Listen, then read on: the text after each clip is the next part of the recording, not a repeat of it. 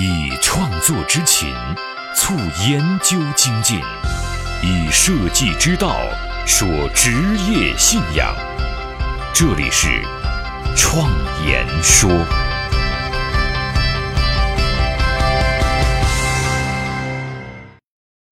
大家好，我是主持人张子健。我们今天接着来聊设计思维这个话题。目前在国内，设计思维啊不如互联网思维和精益创新这样的理论来的有名。但实际上，就起源来看，它们之间其实有着千丝万缕的联系。设计思维的过程是一个反复迭代的创新过程，这个呀也是精益创新的特征。精益创新和设计思维。一样都强调从用户的问题入手，并以原型的方式啊去做测试。精益创新主张去发现用户、验证需求，然后呢进行重构或者是转向，在一定可行性之下啊，再组织公司相关的资源啊进行全面的投入，进行创新。这就与传统瀑布式大计划的做法非常不一样了，但却是效率更高、无用消耗更少的聪明做法。项目呢也更容易成功。精益创新强调科学的去验证，而设计思维呢则更加注重对问题的洞见和构建最优的解决方案上。两者啊是有小部分重叠，更多的是互补的。它们的结合啊将会形成强大的创新能力，而它们之间不同又体现在所站的角度上是不一样的。精益创新主要是站在创业者的角度上来思考问题。而设计思维呢，更多的是站在消费者的角度上来思考问题。中国人创业或者是企业研发新的产品，往往呢是习惯性的拍脑门儿。中国的市场长期处在粗放增长的阶段，这种拍脑门式的开发行为，以前啊实际上是非常有效率的，它能够节省时间，让产品呢能更快的上市。但是今天的市场已经悄然发生了变化。产品的品类已经急剧增多，消费者也更加要求产品的品质，这里面更包含了对商品附加意义的期待。在这种情况之下，拍脑门式的开发行为是有风险的，而且这种风险会逐渐的提高，因为往往人们想到的新产品，消费者其实并不关心，也并不感兴趣。也许这样的产品啊，并没有击中人们的需求点，是伪需求，也有可能呢是出现的时机不对。太早了，或者是太晚了。总之，在这个时候，像设计思维这样帮助开发的工具就传入到了中国。人们渴望学习这种创新的方法，但是参加了很多工作坊之后，却发现它很难落实到实际的工作当中。从2015年开始，中国各地就风风火火地开始举办了各种设计思维工作坊，但是今天仍然还停留在工作坊的阶段。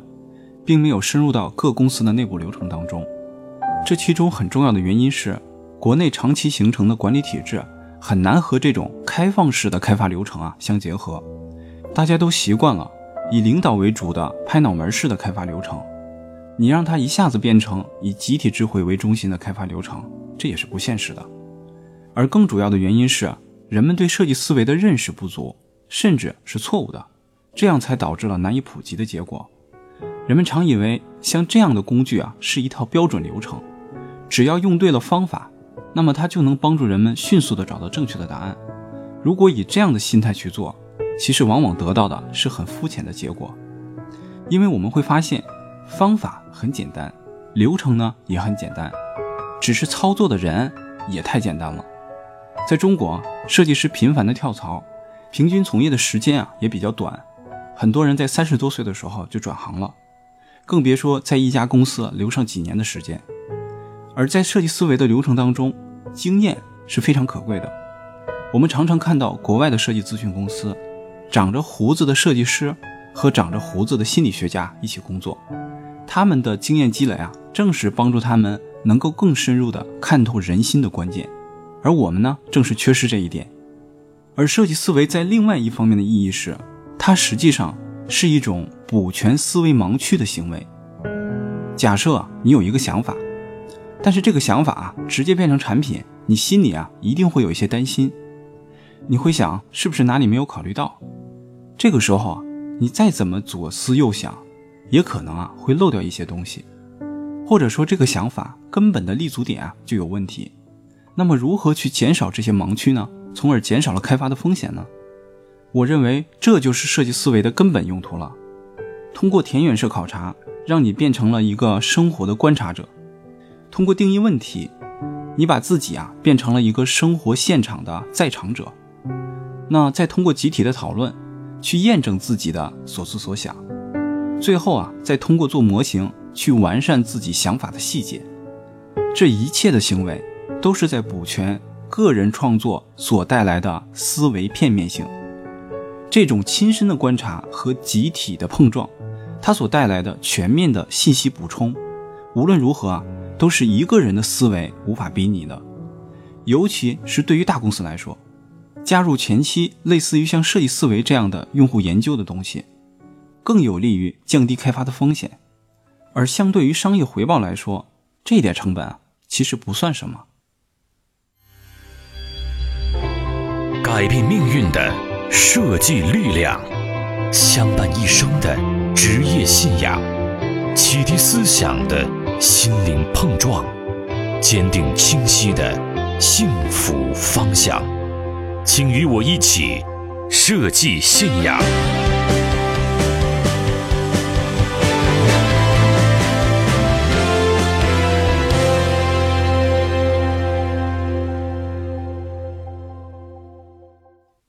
设计思维是一种创新性的思维模式，它突破了传统意义上的设计概念，可以被广泛的用于社会的各个领域，比如说医疗保健啊、可持续发展啊、教育、城市规划、产品创新和服务开发。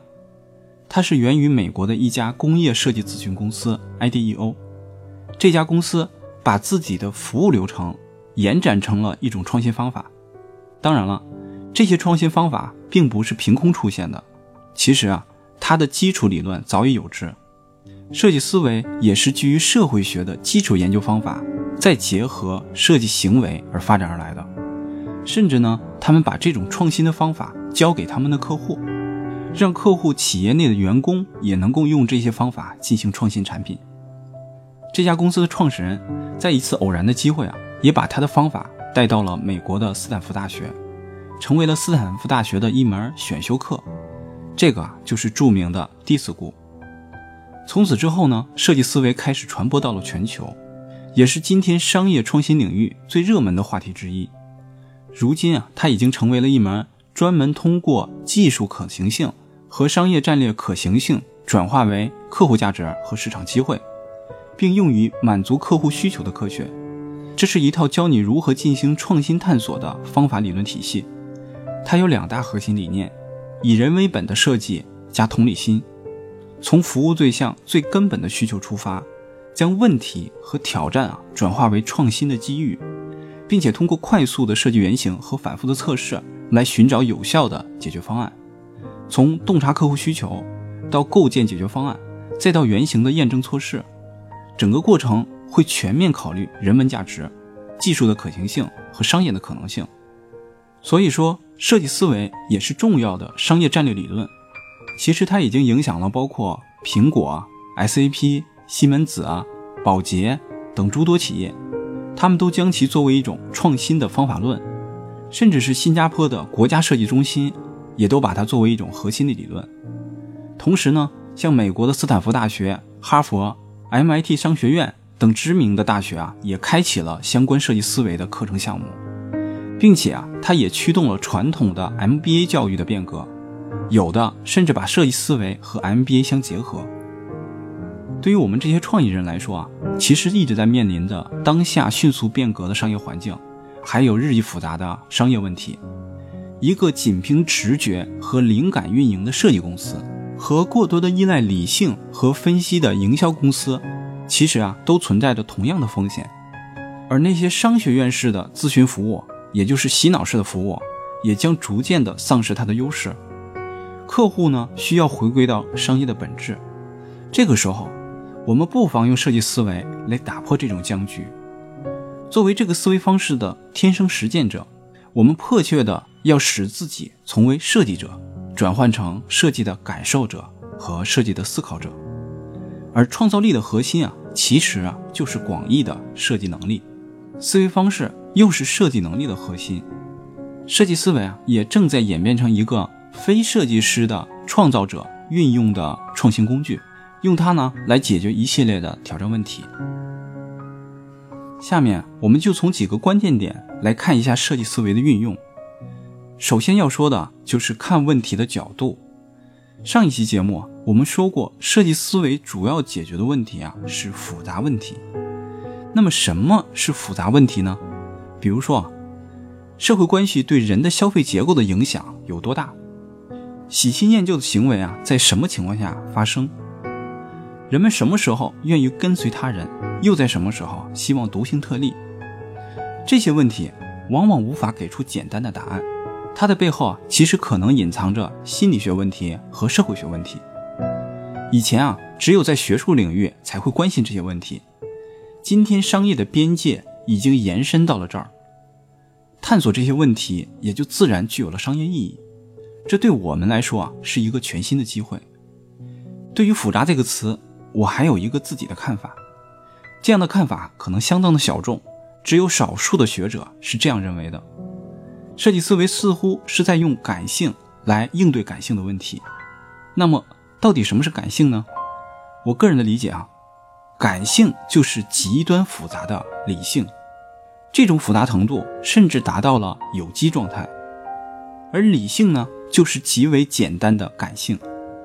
曾经有学者啊这样形容过，人脑处理复杂信息的程度，他说，人在一见钟情的时候。两个人双眼对视，在这一瞬间，两个人通过眼睛所交流的信息的复杂程度，已经超过了人类理性知识的全部集合。这样的说法可能有点戏剧化和夸张，但是我想，这正能够说明人的大脑就是一部复杂的计算机，只不过它的复杂程度远远超乎了人类目前的认知水平。这样复杂的计算机。也自然啊，能够处理超复杂的信息。过去在商业社会里面，我们处理的信息啊，其实是相对简单的。我们可以使用线性的逻辑思维，而搜集信息的方法也可以以定量调研为主。我们更加关注的是问题是什么。而当商业发展到了今天，商业社会的触角已经深入到了人们的心理层面。也就自然有了非线性设计思维的用武之地了。我们又开始重视起来了另外一种信息搜集的方法，就是定性调研。这个时候，我们开始关注问题是怎样产生的。这就是两种对问题本身关注视角的不同。这种视角的转变啊，其实是必然的，它是商业经济发展的必然规律。就好像曾经有经济学家说过，过去啊，企业制造产品。再把产品啊卖给消费者，在这个过程里，消费者通过商家的广告，被告知有这样一个东西可以去购买，消费者可以说是完全被动的。而在不远的将来，消费者将不再这样被动，而是能够完全的掌握主动。由于他们的消费，工厂啊才会去生产，生产与消费的前后关系就被颠倒过来了。技术条件允许，消费者就可以 DIY 一切产品。这个时候，消费者就变成了完全主动。当然了，这件事情啊，在当下并没有完全发生，但是我们已经明显的看到了这样的趋势，这也是生产力发展的必然结果。那回到当下，我们正在走在从过去到未来的路上，消费者既不是完全被动，也不是完全主动。产品的生产仍然是由企业决定的，但是企业却越来越在乎消费者的想法了，甚至是他们的情绪，让消费者完全参与到产品的研发和生产过程当中，这其实在当下是不现实的。在这样的过渡阶段，像设计思维这种开发行为啊，其实就是连接企业和消费者的工具。通过设计思维，我们在帮助企业研发产品。但是在工作的过程当中，我们会发现，我们更像是消费者的代言人，而不是企业的代言人。这样，我们无形之中啊，就把企业和消费者啊连接在了一起。这就是当代商业所需要的东西，一个连接着过去与未来的过渡工具。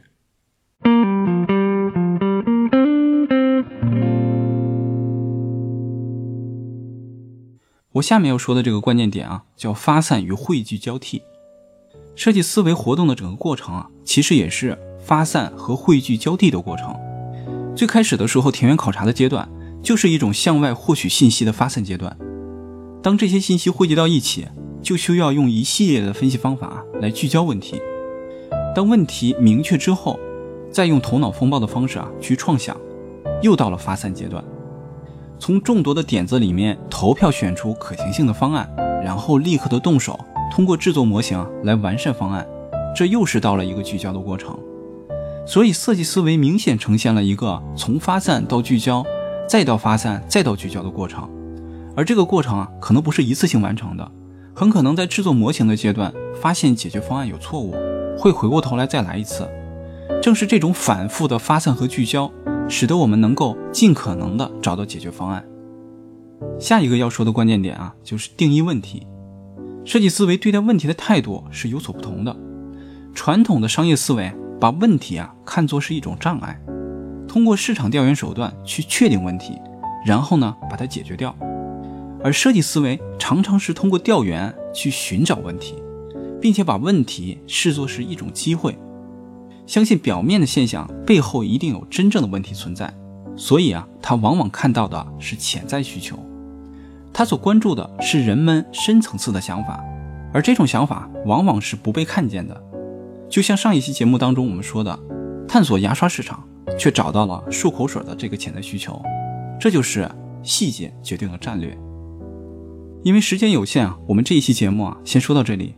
下一期节目，我们接着说设计思维的另外三个关键点，然后啊，再跟大家说一下工作坊的执行流程和注意事项。我是自由设计师张子健，感谢大家听我创言说。